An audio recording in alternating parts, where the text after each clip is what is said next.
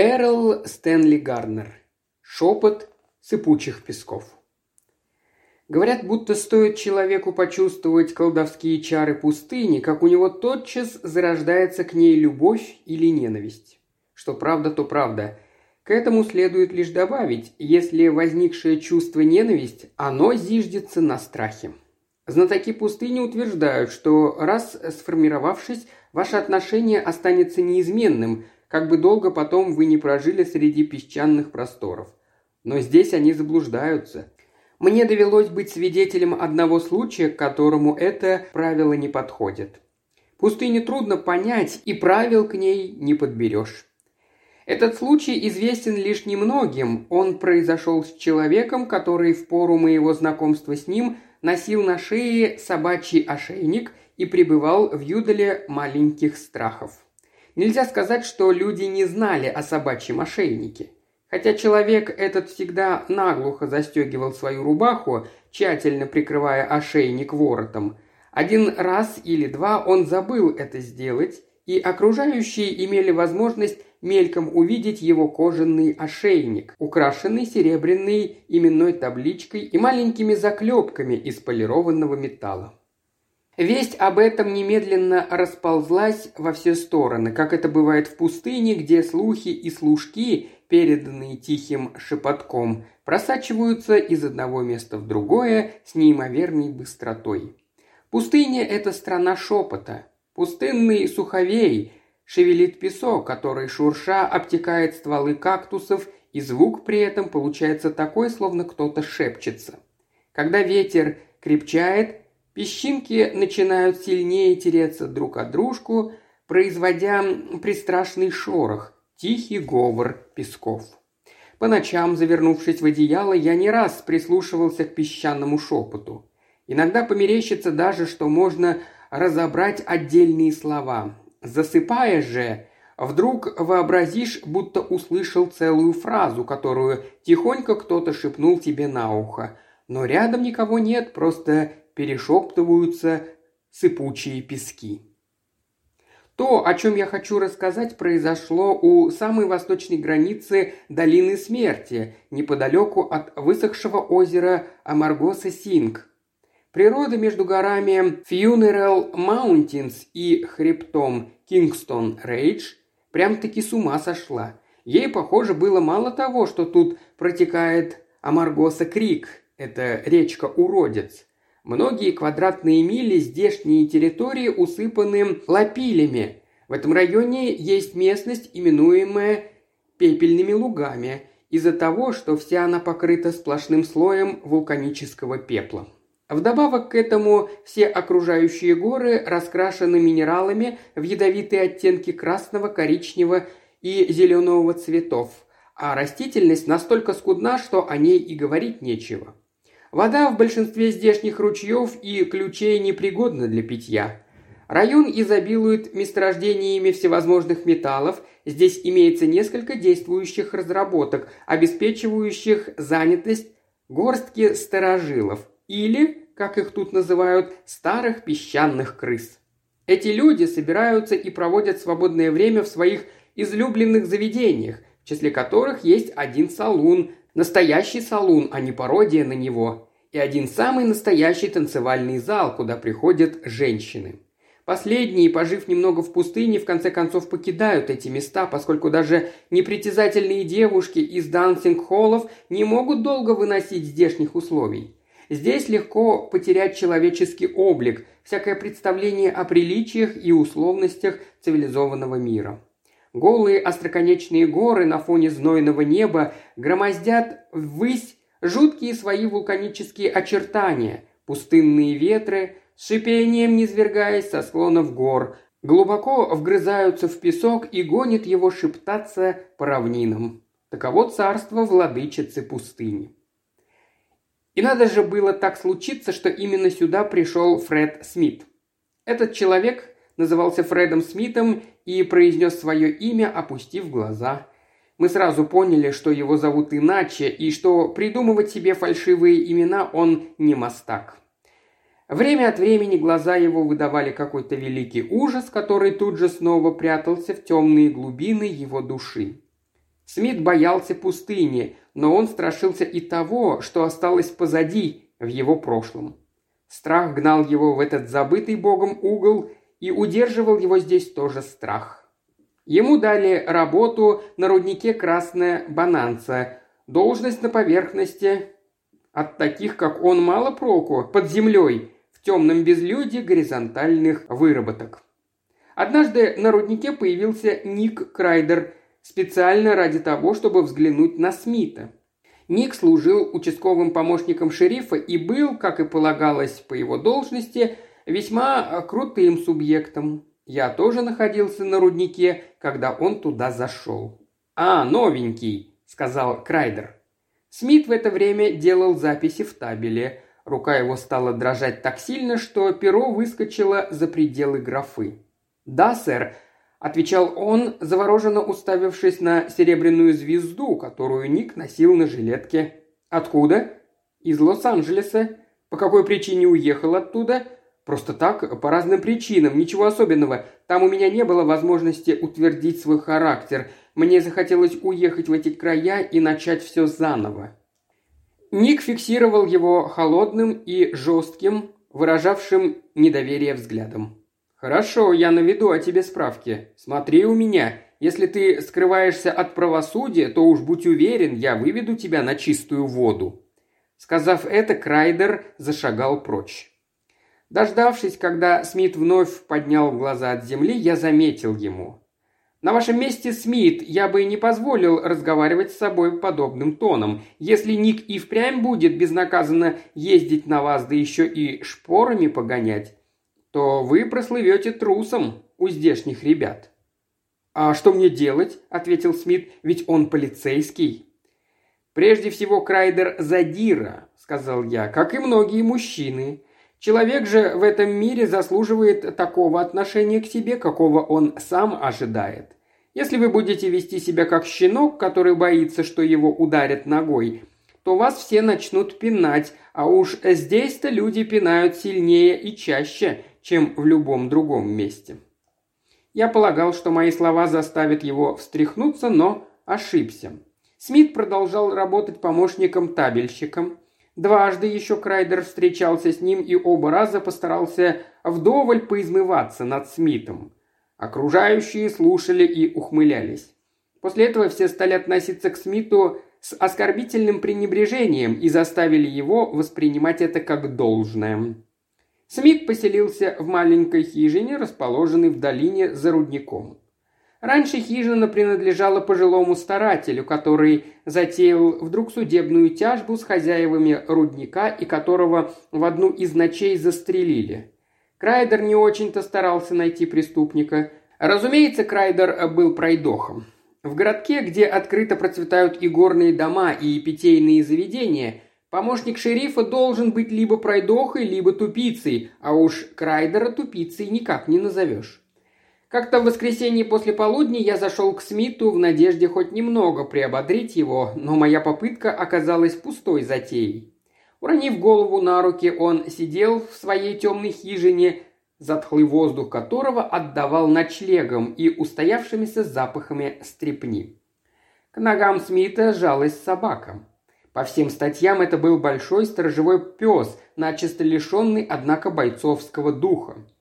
Когда я переступил порог дощатой веранды, Смит с искаженным от страха лицом вскочил на ноги, а пес, поджав хвост, забился под стол, сверкая оттуда желтым огнем глаз. «Завели собаку?» «Ах, это вы! Да, подобрал этого пса на улице несколько дней назад. Он убегал от мальчишек, э, швырявших в него камнями, а я пожалел его и привел домой. Перед моим внутренним зрением сразу предстал маленький городок, раскинувшийся под обжигающим солнцем. Пыльная улица, жестокие уличные пострелята, которые устраивают площадную брань едва ли не раньше, чем научатся говорить по-человечески. Собака с такими данными, будь она не робкого десятка, могла бы и не позволить швырять в себя камнями, заметил я. Фред кивнул, но было видно, что согласился он со мной скорее из вежливости. Мы поболтали еще немного, и я ушел. Отойдя от хижины, я в сердцах плюнул в дорожную пыль в знак того, что умываю руки как в отношении самого Смита, так и его собаки. Очередной ход в этой истории сделала Большая Берта. Прибыв сюда, она сразу открыла закусочную, не спасовав перед здешними ресторанами. Один из них не выдержал ее конкуренции, а владелец другого был вынужден сменить поваров. Крайдер попытался было нагнать страху на Большую Берту. Она выслушала все, с чем он к ней пришел, потом четко объяснила свою позицию. «Слушай ты, прощелыга с жестянкой на груди, я приехала сюда заниматься своими делами честно и открыто, и не пристало мне пасовать перед кознями такого, как ты, дешевого проходимца. Работая в цирке, я прекрасно справлялась со слонами и тиграми. Не нравится моя конкуренция, плати отступные, но если только эти близнецы-бутлегеры, которые пытаются здесь командовать ресторанным бизнесом, попробуют применить грубые приемы, пусть потом пеняют на себя, им тоже не поздоровится. Крайдер нанес ей визит, полагая, что без труда сдернет с нее плату за право торговать, якобы предусмотренную постановлением городских властей. Но наш населенный пункт пока еще не имел статуса города, и, зная об этом, Берта наотрез отказалась платить. Я сидел у нее в закусочной, когда Берта познакомилась с собакой. В тот день Смит первый раз вывел своего пса в город. «Собакам сюда нельзя», – объявила Берта, подошедшему к двери ее заведения Смиту. Он кивнул головой, покорно соглашаясь с этим, и взошел на большое крыльцо, пристроенное для защиты основного помещения от мух. Пес улегся снаружи. «Яичницу с салом», – попросил Смит. Берта поставила сковороду на огонь и разбила яйцо. Внезапно раздался собачий визг. Они оба, Большая Берта и Фред Смит, посмотрели в ту сторону, откуда донесся этот звук. По улице, поджав хвост, улепетывал пес – Возле двери закусочной хохотал Гарри Фейн, швыряя в животное камнями. «Это собака Фреда Смита!» – поставила его в известность Большая Берта. Фейн вошел в закусочную и уселся на табурет. Плевать я хотел на то, чья это собака. Если у меня вдруг появляется охота бросить камнем собаку, я никогда не отказываю себе в этом удовольствии. Что скажешь на это, Смит? Фред Смит не поднимал глаз от стойки. Через некоторое время Большая Берта вернулась к плите. Яичница, заказанная Фредом, была готова и подана ему. Ел он поспешно, явно стремясь поскорее уйти отсюда. Берта встретилась со мной взглядом и пожала своими большими плечами. На улице скуля показался пес, дожидавшийся Смитом. Он кружил в отдалении, опасаясь приблизиться к двери закусочной на расстоянии полета брошенного камня. Большая Берта вытерла руки о передник и подошла к двери. «Иди сюда!» – позвала она пса. Пес остановился, глядя на нее желтыми глазами. Берта взяла из объедков кусочек мяса и свистнула. Пес начал приближаться к ней. Остаток разделявшего их пространства он прополз на брюхе, время от времени тихо скуля. Берта дала ему мясо и стала наблюдать. В это время Фейн слез с табурета и топнул ногой. Пес жалобно тявкнул и бросился на утек, а Фейн захохотал. Берта повернулась к нему.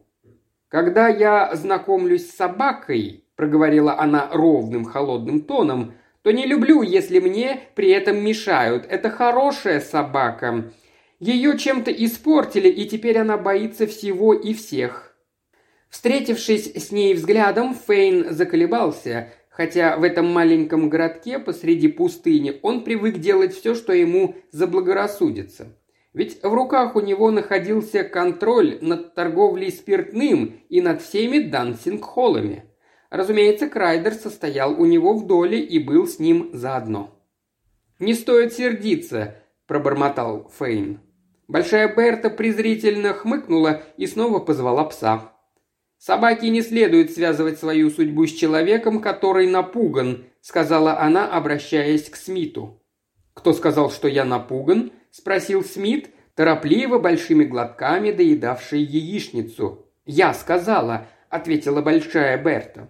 Смит сунул через стойку монету и поспешно покинул закусочную. Большая Берта взяла собаку за ошейник. «Ты останешься здесь, со мной», — сказала она псу. Я попытался вмешаться. «Эта собака — единственный друг Фреда Смита. Ничем не могу помочь. – отвечала она. «Я люблю животных. Это очень хорошая собака, ее нельзя губить только из-за того, что кто-то испытывает одиночество. Раньше эта собака была полноценной. Может, она потеряла хозяина или ее украл человек, не знавший толка в собаках. Она утратила собственное достоинство. Новый владелец, вероятно, бил ее вместо того, чтобы поговорить с ней. Сначала у нее возник небольшой страх, затем еще один, затем страх стал большим, и в конце концов боязнь сделалась ее привычкой. «Теперь ее уже не излечишь от страха», – предостерег я, сам того не желая, заинтересовавшись этими рассуждениями. «Возьмите, к примеру, Фейна. Пес теперь будет бояться его до конца своих дней». Фейн захохотал. Он принадлежал к людям того типа, которые испытывают удовольствие, если человек или животное боится их. Большая Берта фыркнула на нас обоих. «Много же вы понимаете. Разумеется, я не могу одними разговорами или наказаниями заставить пса преодолеть большой страх. Но я выведу его маленькие страхи и постараюсь устроить все так, чтобы он смог победить их, а уж с большими песик и сам потом справится. Большая Берта завела пса за стойку и стала говорить с ним. Голос у нее был тихий, но властный. Пес время от времени скулил, как бы пытаясь ответить ей. Когда я вышел из закусочной, они все еще разговаривали. На следующей неделе я дважды видел пса, оба раза улепетывающим со всех ног. В первую из этих встреч я, по правде говоря, не заметил, чтобы Фейн бросал в него чем-нибудь, во втором случае я увидел движение его руки, бросавшей камень. Когда Фейн зашел в закусочную Берты, он самодовольно смеялся. Я последовал за ним. «Фейн», — сказал я ему, — «оставь кобеля в покое». Он взглянул на меня враждебно. «Разве это твоя забота?» – осведомился он. «Теперь будет моя». «С чего бы это?» – сказал Фейн. «Может, он братом тебе приходится?» От моего удара левой он увернулся, правой рукой лапая кобуру с пистолетом под мышкой. Тут мой правый кулак попал ему в лицо, Фейн отлетел назад, наткнулся на табурет, ударился о стену и рухнул на пол. Когда он падал, его рука оторвалась от кобуры, и я увидел блеск вороньей стали. У меня оружия не было. Люди в пустыне, как правило, не отягощают себя металлом. Мне оставался единственный выход – бросить, если успею, один из табуретов или, коли повезет, блокировать пулю. Я схватил ближайший табурет. «На сегодня хватит», – небрежно бросила большая Берта, перегнувшись через стойку. В руках у нее был сделанный из дробовика обрез, оба ствола которого метили Фейну примехонько в живот. Тому пришлось опустить пистолет – на место происшествия примчался Крайдер. Как и следовало ожидать, он принял сторону Фейна. Меня оштрафовали на 50 долларов и условно приговорили к месячному тюремному заключению за нарушение общественного порядка, нападение и оскорбление действием. Хозяйки закусочной пытались пришить уголовно наказуемую статью – угрозу огнестрельным оружием, но Берта сделала хитрый финт собрала чемоданчик и объявила, что едет в город жаловаться большому жюри. Крайдеру чуть ли не на коленях пришлось уговаривать ее не делать этого. Перед Бертой я извинился, объяснив ей, что терпеть не могу, когда люди издеваются над собаками. Она пожала плечами.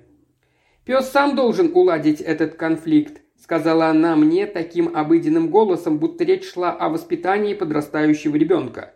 Если собака боится пинка, то всегда найдется какой-нибудь тип, который пнет ее. Человек-то ведь должен питать уважение к самому себе, чтобы его уважали другие. То же самое относится и к собакам.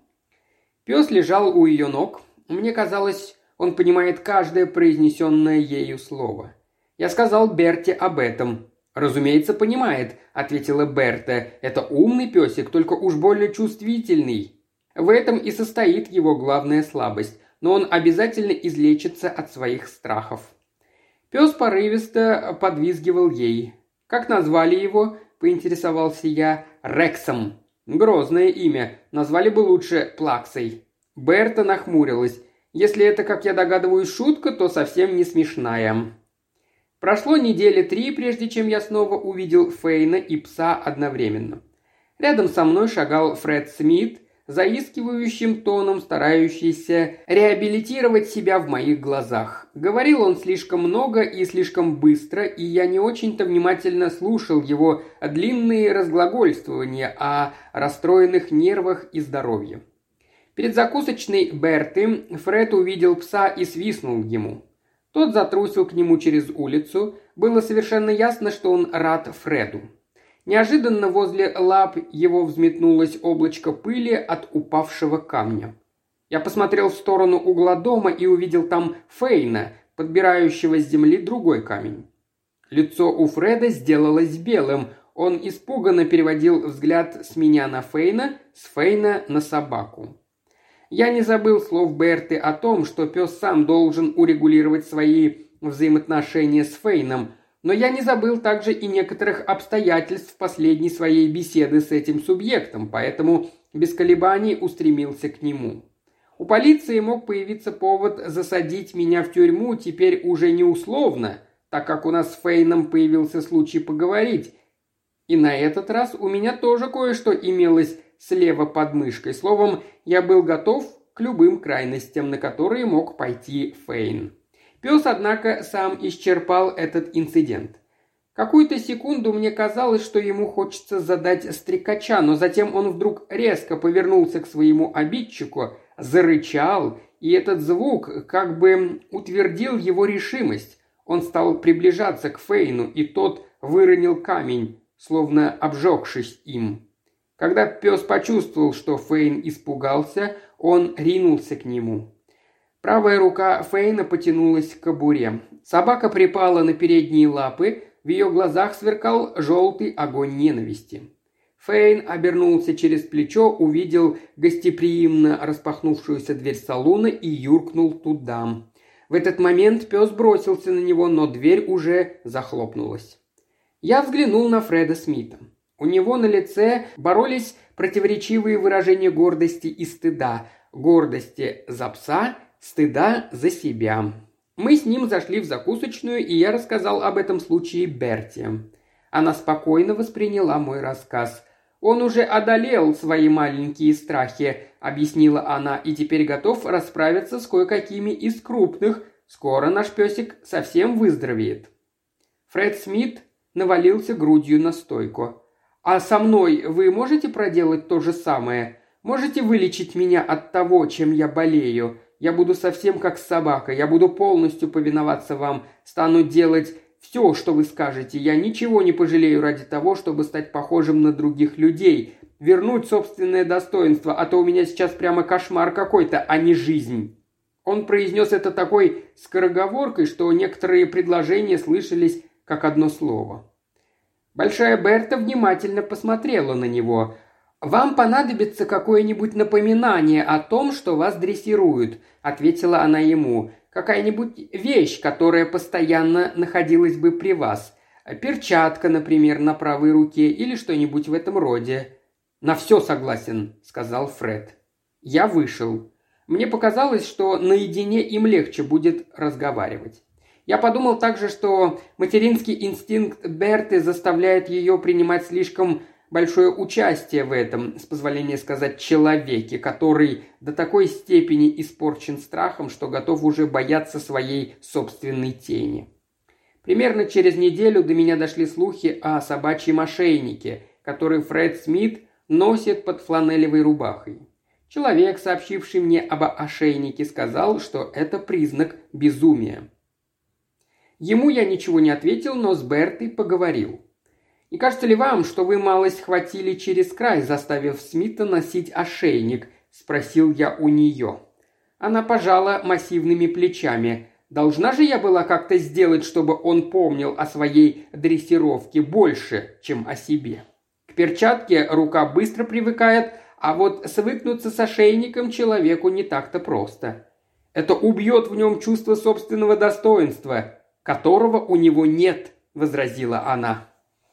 Из-за этого ошейника люди начнут насмехаться над ним. Это будет постоянно напоминать ему о том, зачем он его надел. Прежде чем он излечится, ему обязательно придется побывать в драке. И получить немилосердную трепку. Разумеется, но после этого он перестанет бояться избиения. К тому же, когда остальные поймут, что он не остановится перед потасовкой, они оставят свою привычку задевать его. «Дрессировать собак вы, может быть, и мастерица», — сказал я Берти, «но с людьми подобные штучки-дрючки до добра не доведут». Она даже не сочла нужным возразить мне. «Сегодня у нас хороший ростбиф», — сообщила она. Я съел примерно половину своей порции, когда в закусочную вошел Фред Смит. Должно быть, он побывал в драке, которая окончилась его безжалостным избиением. Губы у него были расквашены, один глаз закрылся вовсе, другой сильно заплыл. Рубашка была разорвана, и вся в пыли, под носом виднелись следы запекшейся крови. Большая Берта обратилась к нему так, словно бы не видела ничего необычного в его внешности. «Сегодня у нас ростбиф. Дайте порцию», – прошепелявил он разбитыми губами. Она подала ему тарелку. Было видно, что он сверх всякой меры возбужден, руки у него дрожали, и вилка выбивала дробь о край тарелки. «Пес готов вернуться», — сказала Берта. «Вернуться?» «Да, вернуться к вам. Я его выдрессировала». Смит выпил стакан воды большими глотками, поперхнувшись за последним.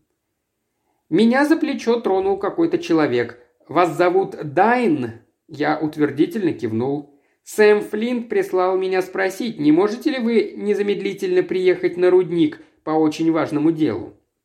Я заплатил по счету и вышел за этим человеком на пыльную дорогу. Там нас ждала машина с включенным двигателем. Мы сели, и мой сопровождающий резко перевел рычаг скоростей. Я заметил, что несколько других автомобилей тоже в большой спешке покинули свои стоянки. «Что стряслось?» – спросил я у человека за рулем. «Снова ограбление машины с зарплатой». Бандитам удалось захватить деньги? Да, и в придачу они отправили на тот свет Эда Мансом.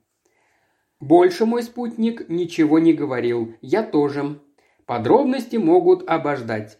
Не исключено, что Сэм Флинт захочет рассказать мне их по-своему. Сэм Флинт являлся главным администратором на руднике. Раньше, в молодые годы, это был прекрасный боец, теперь же он старел себе потихонечку, но все еще мог скакать верхом и управляться с оружием.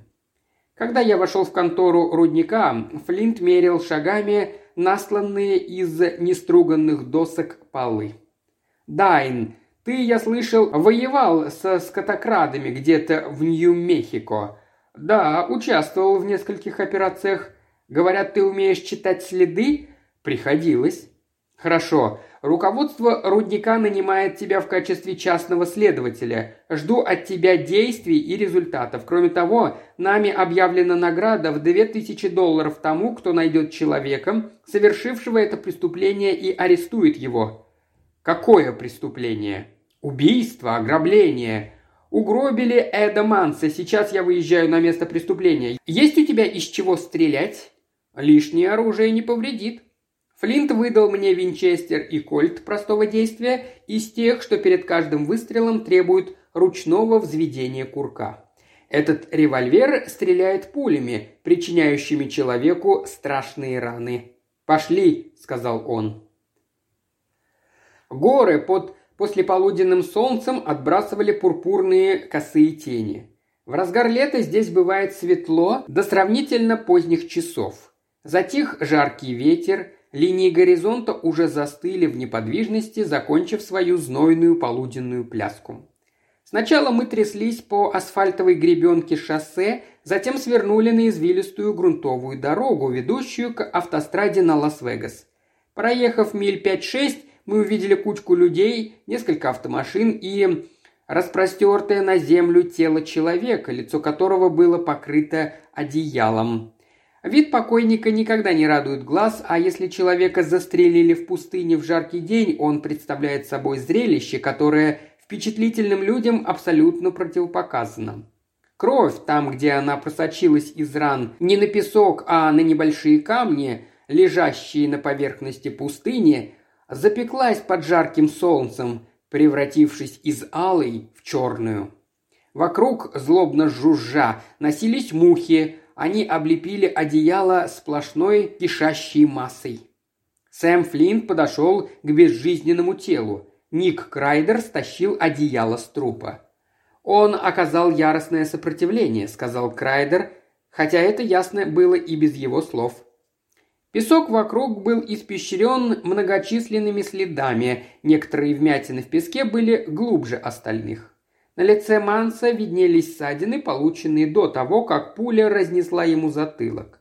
На теле убитого имелись еще два пулевых ранения. Одно в плечо, другое в живот, чуть повыше поясного ремня. Пистолет, которым Манс был вооружен, исчез.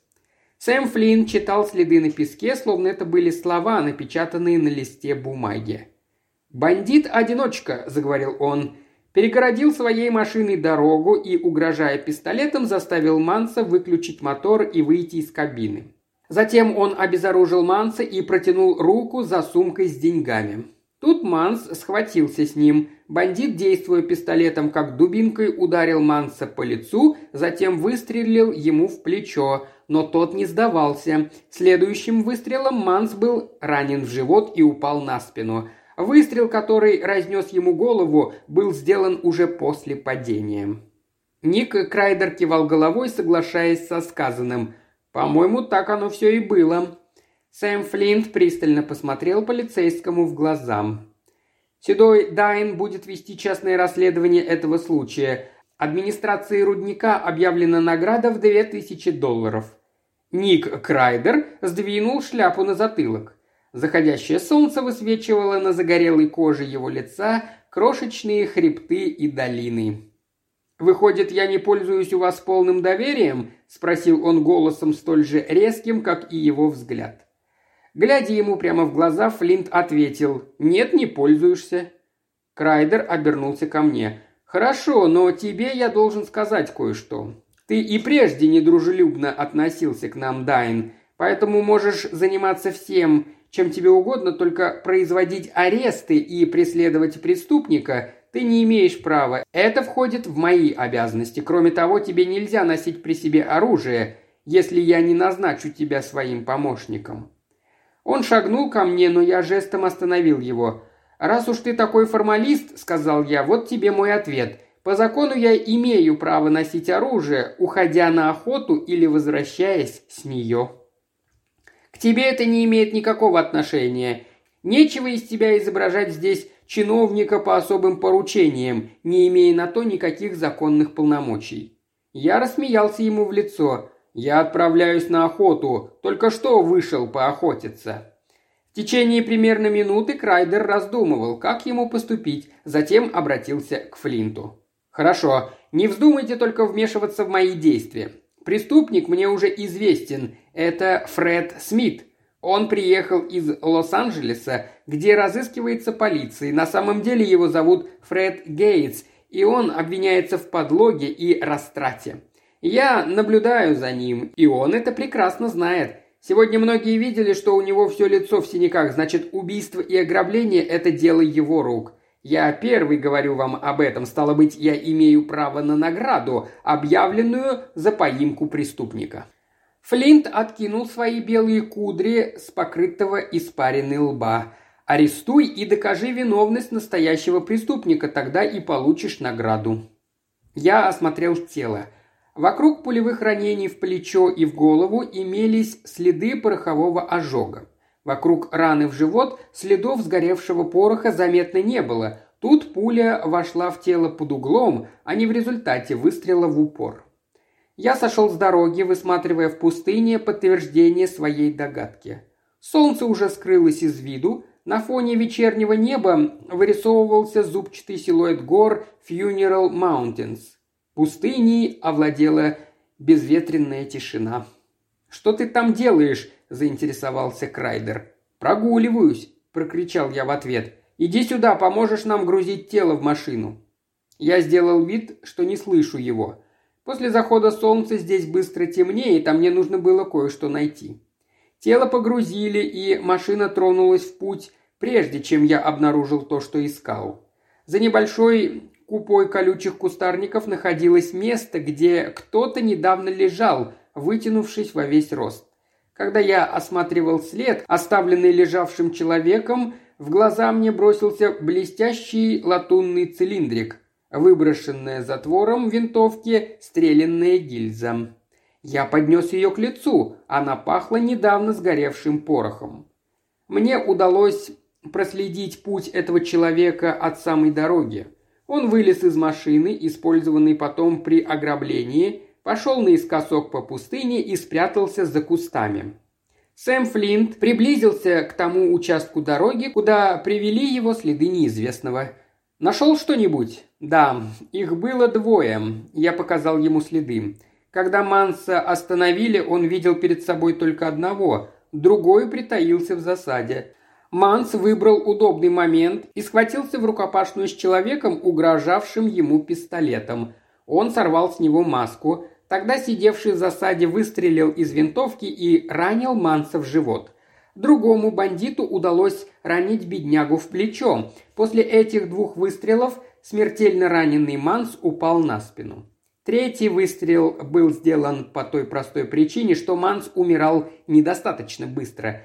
Бандитам необходимо было добить его. Он видел лицо человека, остановившего машину и потребовавшего деньги, ведь он сорвал с него маску. У Манса на пальцах содрана бечевка кожи. Он здорово, должно быть, рванул эту маску. Сэм Флинт потер ладонью подбородок. Его глаза пристально смотрели на меня сквозь густеющие сумерки. «Кто бы это мог быть?» «Нутром чувствую, что стоит взглянуть на Гарри Фейна», — сказал я. «Нет ли у него на затылочной части головы возле шеи рубца, оставленного бечевкой?» «А кто находился в засаде?» Я пожал плечами, но мы оба посмотрели в сторону Ника Крайдера. Вернувшись в город, я разыскал Большую Берту.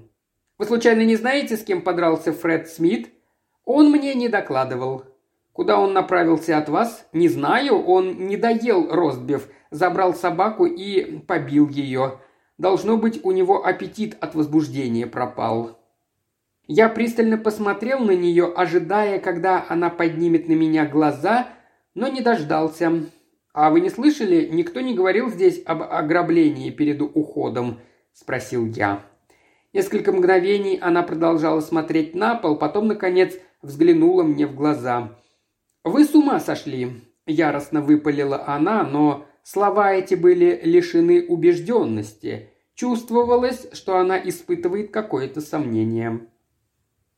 Я двинулся по тропинке, пролегавшей за родником и ведущей к хижине Фреда Смита. Стало совсем темно, если не считать света звезд и серпа молодого месяца, который не достиг еще первой своей четверти. Сначала у меня под ногами хрустел гравий, потом я пошел по песку, издававшему негромкие, похожие на шепот звуки.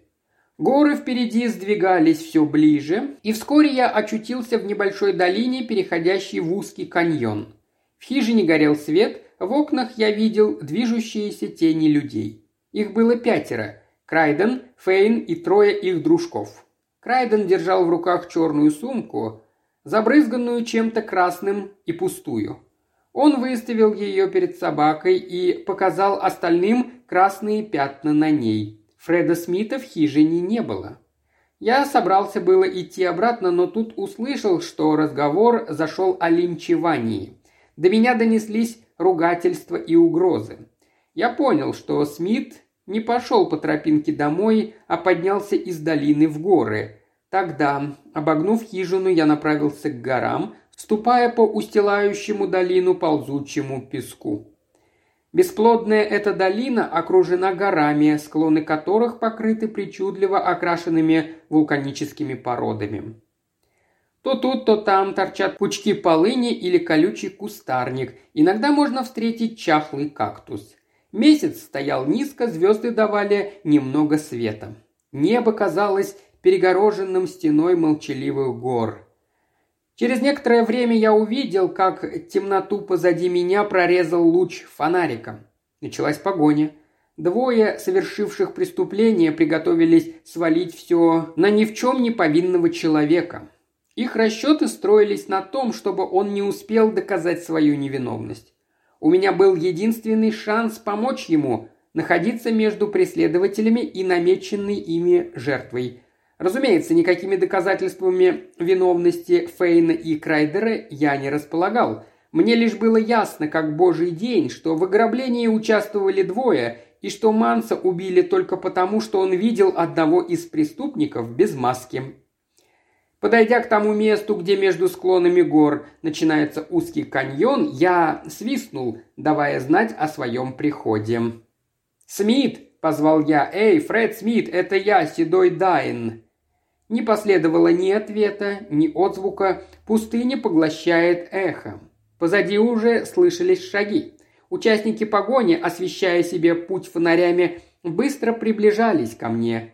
Я знал, что если они меня заметят, то, не раздумывая, начнут стрельбу. Еще раз негромко позвав Смита и снова не дождавшись ответа, я подтянулся на руках, забрался на уступ в склоне каньона, улегся на пласт породы, еще сохранивший дневное тепло, и стал ждать.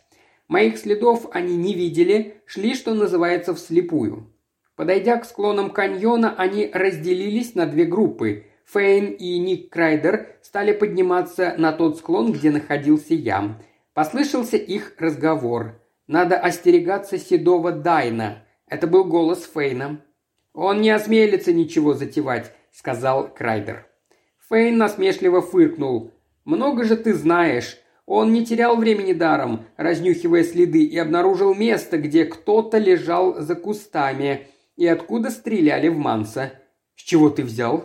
Сэм Флинт рассказал об этом кое-кому. «Погоди-ка, тут надо немного пораскинуть мозгами», — сказал Крайдер. «Это усложняет все дело. А я тебе что говорю?» Они сделали остановку, во время которой Фейн, не переставая, говорил, а Крайдер, раздумывая, молчал. «Надо действовать очень осторожно», – закончил свою мысль Фейн. Флинн сказал, будто седой Дайн знает о том, что Манс сорвал маску. Послышался стук скатывающегося камня. «На том уступе кто-то есть!» – завопил Крайдер и прыгнул вперед. Раздался лай собак. Крайдер направил фонарика вверх на темнеющий склон.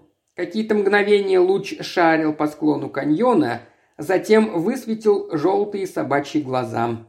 Луч света переместился, и рядом с собакой из темноты возник Фред Смит. «Я слышал ваш разговор», — сказал он. «Это вы убили Манса». Я ущипнул себя. Уж не сплю ли? Неужто этот человек, покинувший укрытие и шедший прямо на двух вооруженных убийц, которые ради своего спасения должны его уничтожить, и в самом деле Фред Смит? Не останавливаясь, он приближался к ним. Крайдер выстрелил, Пуля высекла искры из камня в нескольких дюймах от Смита, который, желая уклониться от неизбежной второй пули, отступился и упал, покатившись по склону вниз. Пес прыгнул вперед, сверкая оскалом зубов. Когда выстрелил Фейн, я решился вмешаться в происходящее и пальнул по фонарику. Попасть в него я не попал, но ответный огонь заставил преступников искать укрытие. В этот момент пес настиг Фейна. Жаждая вонзить зубы в его горло, он в прыжке с такой силой ударился о грудь своего противника, что оба, и человек, и собака, с глухим стуком упали на землю. Фред Смит, низко пригнувшись, словно игрок в американский футбол, бежал по прямой на Ника Крайдера, а тот тщательно прицеливался. Он не собирался промахнуться в этот раз. Мне очень не хотелось опять вмешиваться, но, видя, что Фред Смит бежит явно навстречу смерти, я навел револьвер точно к Райдеру в бедро, высвеченное лучом фонарика, и выстрелил. Моя пуля опрокинула его в тот момент, когда Фред Смит готов был схватиться с ним.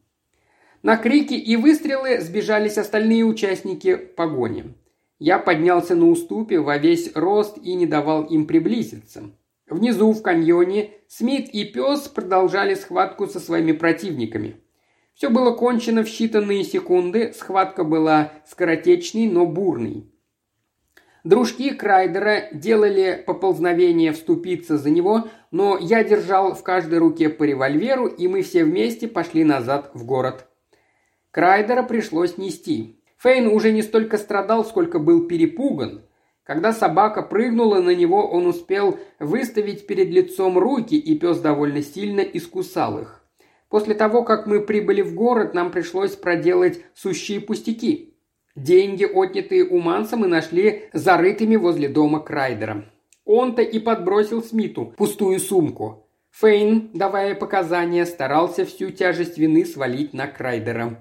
Но тому удалось доказать, что это он, Крайдер, находился за кустами в засаде и что именно Фейн произвел фатальный выстрел, тот, который раздробил Мансу череп. И все из-за того, что Манс увидел лицо Фейна, сорвав с него маску. Когда всеобщее возбуждение улеглось, стало ясно, что Фред Смит оказался чем-то вроде героя. Сэм Флинт удвоил денежную награду и поровну разделил ее между Фредом и мной. Я вспомнил слова Крайдера о том, что Смит вовсе не Смит, а Фрейд Гейтс, разыскиваемый полицией Лос-Анджелеса, но не стал никому ничего говорить. Меня нанимали ловить бандитов, а не Гейтса. Пусть Флинн сообщает, кому нужно, если захочет. На следующий день, ближе к вечеру, Фред Смит скрылся. Он словно бы испарился из города. Одновременно с ним исчезли Большая Берта и пес. Никто не знал, когда именно или куда они скрылись. Больше двух месяцев я ничего не слышал о них, потом вдруг получил по почте номер газеты «Лос-Анджелес Таймс», снабженный пометками. Статья, обведенная карандашом, была довольно короткой. На первый взгляд в ней не содержалось ничего особо интересного. Это был репортаж о суде над тремя директорами одной корпорации. Они были осуждены за растрату, подделку финансовых документов и подлог. В статье сообщалось, что вначале эти деятели всю вину свалили на управляющего, тот ударился в панику и скрылся из города, хотя и не был ни в чем виноват. Он просто испугался, что суд не поверит его показаниям и станет на сторону директоров. Затем он все-таки вернулся, пересилил страх перед выдвинутыми против него обвинениями и клеветой. Потребовал дополнительного расследования и боролся до конца. Ему удалось найти свидетельства, разоблачающие его противников. Помощника управляющего звали Фред Гейтс, в статье говорилось, что после своего внезапного исчезновения из Лос-Анджелеса он скрывался под именем Фреда Смита. Сюда они так и не вернулись. По-прежнему пустует хижина покойного старателя. Гонимый ветром песок бьется о ее некрашенные стены и что-то тихонечко нашептывает – Временами может показаться, будто обветшалое жилище и сыпучий песок переговариваются, шепотом рассказывая друг другу носящиеся по пустыне слухи. Не раз прислушивался я к этому шепоту, и порой мне представлялось, что старая хижина рассказывает кочующим пескам о том человеке, который одолел свои маленькие страхи, а затем не побоялся схватиться и с большими.